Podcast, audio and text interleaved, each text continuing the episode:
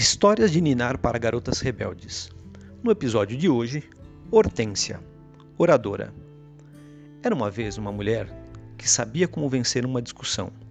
Seu nome era Hortência e ela viveu em um momento turbulento na história da Roma antiga. O imperador romano Júlio César havia sido morto e fora substituído por Marco Antônio, Otávio e Lépido, que juntos compuseram o chamado Triunvirato.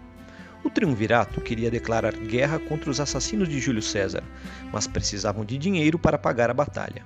Então, eles decidiram tributar a propriedade de 1.400 mulheres romanas ricas para financiar a empreitada. Hortência era uma delas. Ela pensou que não fazia sentido as mulheres não terem nenhum poder decisório sobre algo que as afetava, por isso decidiu tomar providências. A princípio, ela tentou persuadir as esposas do triunvirato a falar com seus maridos, mas não foi bem sucedida.